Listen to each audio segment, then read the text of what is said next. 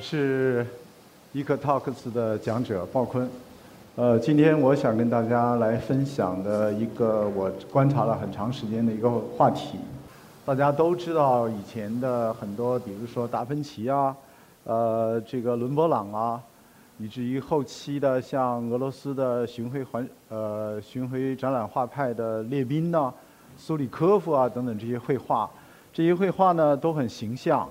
有很多的情节啊、故事啊，但是后来大家如果稍稍了解一下历史呢，就会发现这个历史后期呢，对这个十九世纪末出现了这个印象画派，进入这个二十世纪以后，大家突然发现很多绘画呢看不懂了，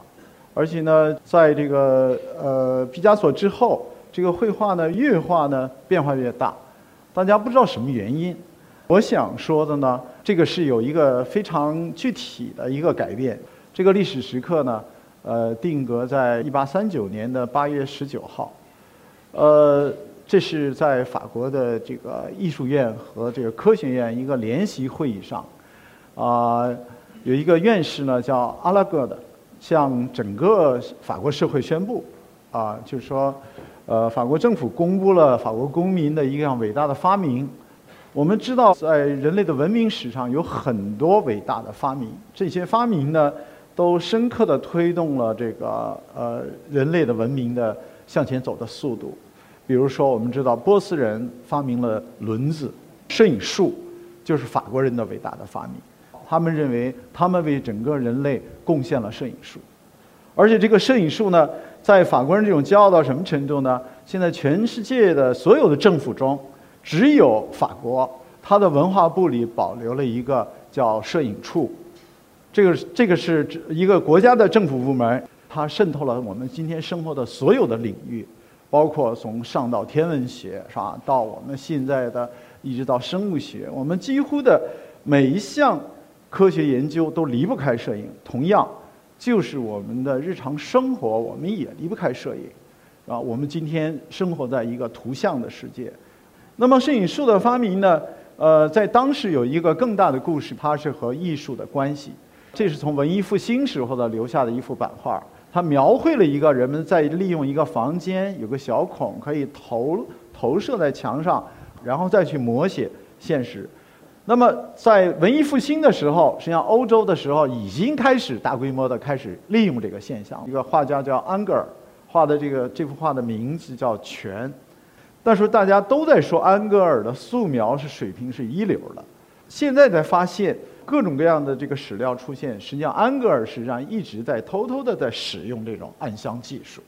那么并不是安格尔安格尔一个人在使用，实际上当时新古典主义的很多画家都在使用这个技术。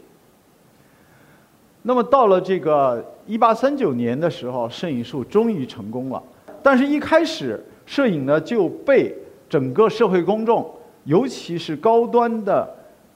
艺术家们所不齿，认为它是一个非常低劣的、一个啊很拙劣的一项技术，它不高雅，它不是一项传统人们认为多少年，呃绘画绘画所形成的那种对于人的呃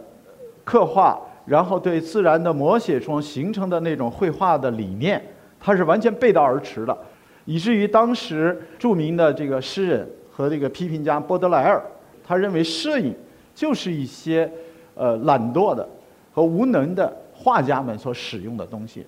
但是这个为什么是画家用呢？因为当时人们希望留下自己的这个形象的愿望是千百年来无数人的愿望。每一个人可以说他超越了阶级，超越了文化身份，作为生命个体都希望留下自己的。形象，这是一种本源的希望。优秀的画家，他的订单都是有钱阶级，而穷人可能连请一个画家坐在那儿半天的时间都是不可能的。那么，穷人留下自己形象的权利是不存在的。那么，高端的画家就把所有的这些些画肖像的这个权利拿走了，而且形成了一个不大不小的产业。那些三流的画家突然发现自己找到了一个生。生活的最好的一个利器，他们纷纷都去购买达格尔相机，直接用拍摄的办法来做自己的营生。结果这样一做呢，因为摄影的成本要远远低于画家绘绘制一幅作品的这个成本，所以一下子他受到整个社会公众的欢迎。这种欢迎的程度呢，几乎可以花三五个法郎就可以留下自己。于是，在当时的巴黎就出现了一个叫大家都纷纷的蜂拥而起的，每个人都希望自己留下一张影像名片。所以当时这个这种现象呢，就管我们管它叫摄影名片。这个名片呢，一下子呢，让这种留下自己的形象，成为了一种普普通的、非常的一般化的公众行为。也就是说，突然在影像的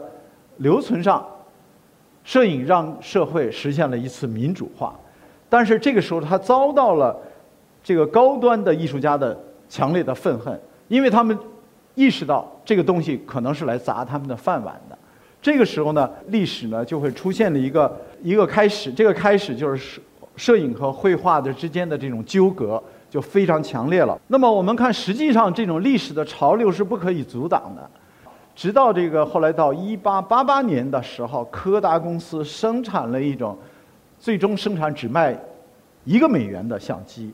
是吧？那么摄影已经变成了非常便宜的行为，而且呢，确确实实照片开始替代了原来绘画的大量的功能，都让摄影给替代了。这个时候呢，画家们就开始明白了。那么，绘画这种原来想客观的摹写现实的这个愿望，不必再去追求了，因为没有意义了。因为有一个东西已经可以轻易的达到，于是他们就开始寻求自己的变法了。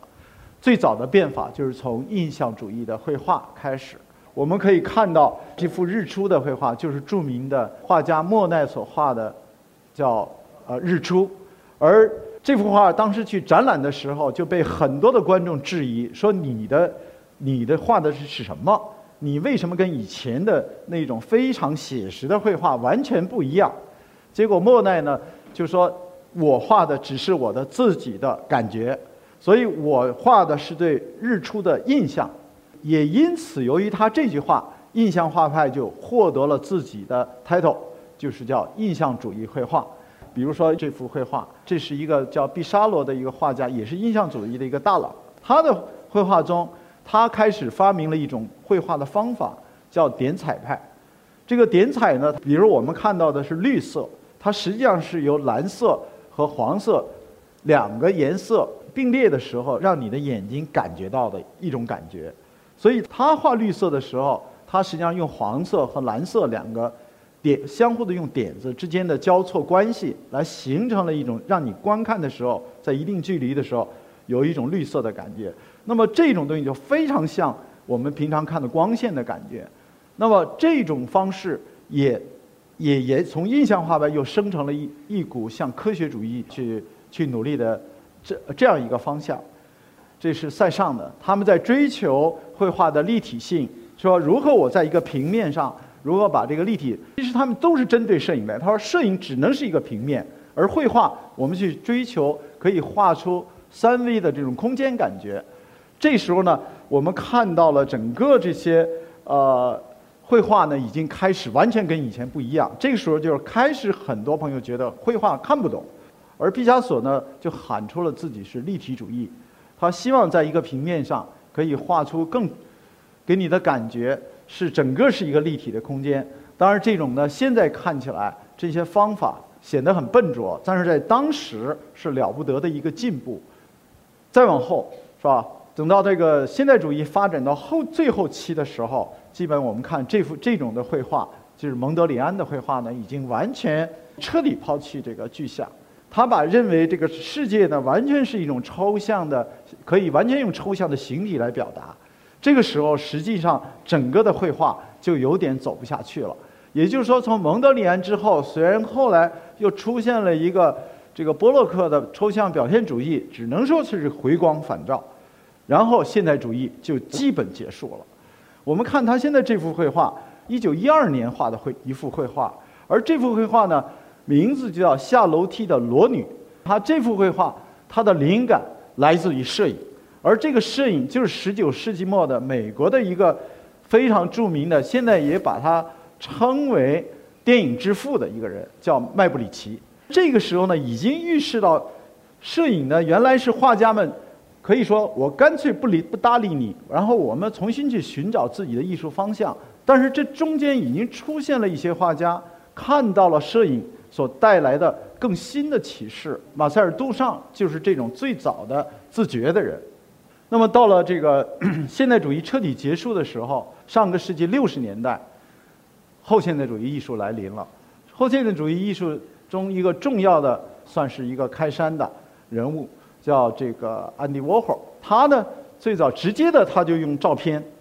所以安迪沃霍尔的这个《玛丽莲梦露》和这个毛泽东是整个后现代主义艺术的一个最早最早的。在这个紧跟着摄影开始大规模的。被画家们暗中的，又像早期的新古典主义的时期的时候，大家开始羞羞答答的，越来越开始接触摄影。那么紧跟着，摄影在一九九零年以九零年以后，由于这个整个的艺术进入到当代时期的时候，摄影开始全面的被整个的艺术界所接纳了。像我们看这样的作品，就是现在在世界上影响最大的美国的安德烈斯呃古斯基。这幅照片的名字叫九十九美分。我们看它一点不符合古典的所有的艺术美学原则，它没有，它是在批判现在包括严重影响包括我们生活的消费主义社会。阿富汗的战争死死者之间的对话，这是由这个呃，也是一个加拿大艺术家所所做的。我们看这个历史时刻，呃。有一个巨大的一个历史的转折。一八三九年，摄影术诞生以后，艺术界对它的排斥，然后中间你中有我，我中有你，又互相排斥，来回来去的，这整个的一百多年的纠葛之中，现在不但是艺术界开始接受了，更是那些艺术品市场全面的接触摄影。我们就正好感觉今天的现实，正好是一八三九年以后那段历史的一个。一百八十度的一个相反，所以这我想讲的就是这么一个历史的一个循环。谢谢大家。